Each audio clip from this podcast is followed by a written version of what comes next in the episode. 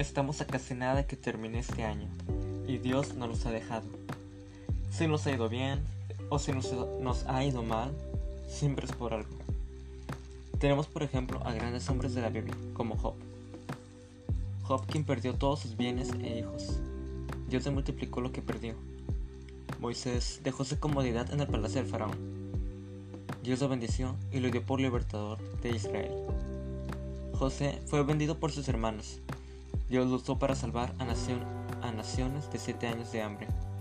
Pero hoy vamos a hablar de David, el rey David. Un hombre que desde temprana edad vivió para servir a Dios.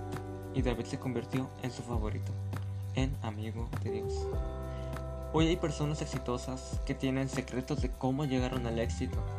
Sin embargo, David tiene un secreto que por lo cual lo llevó a ser el hombre más poderoso, el mejor guerrero y como ya habíamos dicho, digno de ser amigo de Dios. En el episodio de hoy vamos a hablar acerca de el secreto del éxito de David. Dice la palabra de Dios en Salmos 119, versículo 30, dice, Escogí el camino de la fidelidad. He tenido presentes tus decisiones. ¿Cómo escoger el camino de la fidelidad? ¿Cómo tener presente las decisiones de Dios?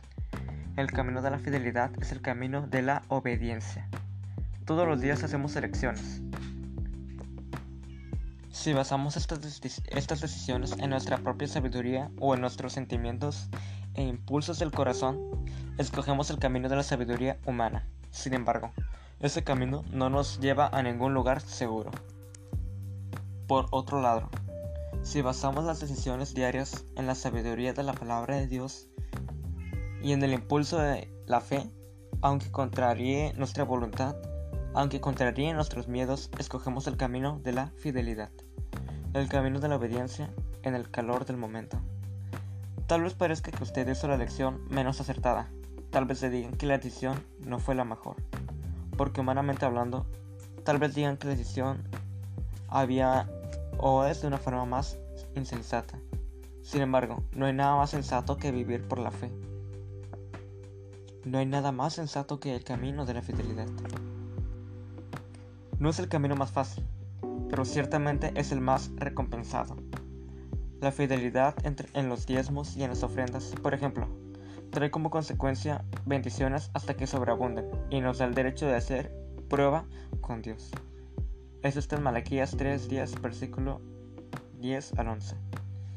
Principalmente cuando la persona no espera que le sobre dinero para hacer diezmista, sino que antes separa los primeros 10%, el, primer, el 10% de su ganancia incluso en dificultades por elegir el camino de la fidelidad. La fidelidad es consideración en respeto, es la prueba de la verdadera entrega.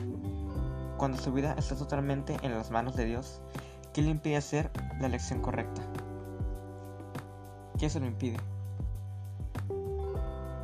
No tenga miedo de hacer sus elecciones.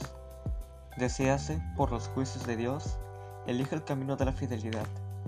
Cuando es hecha por la fe, cualquier decisión será acertada. Nos vemos en otro episodio.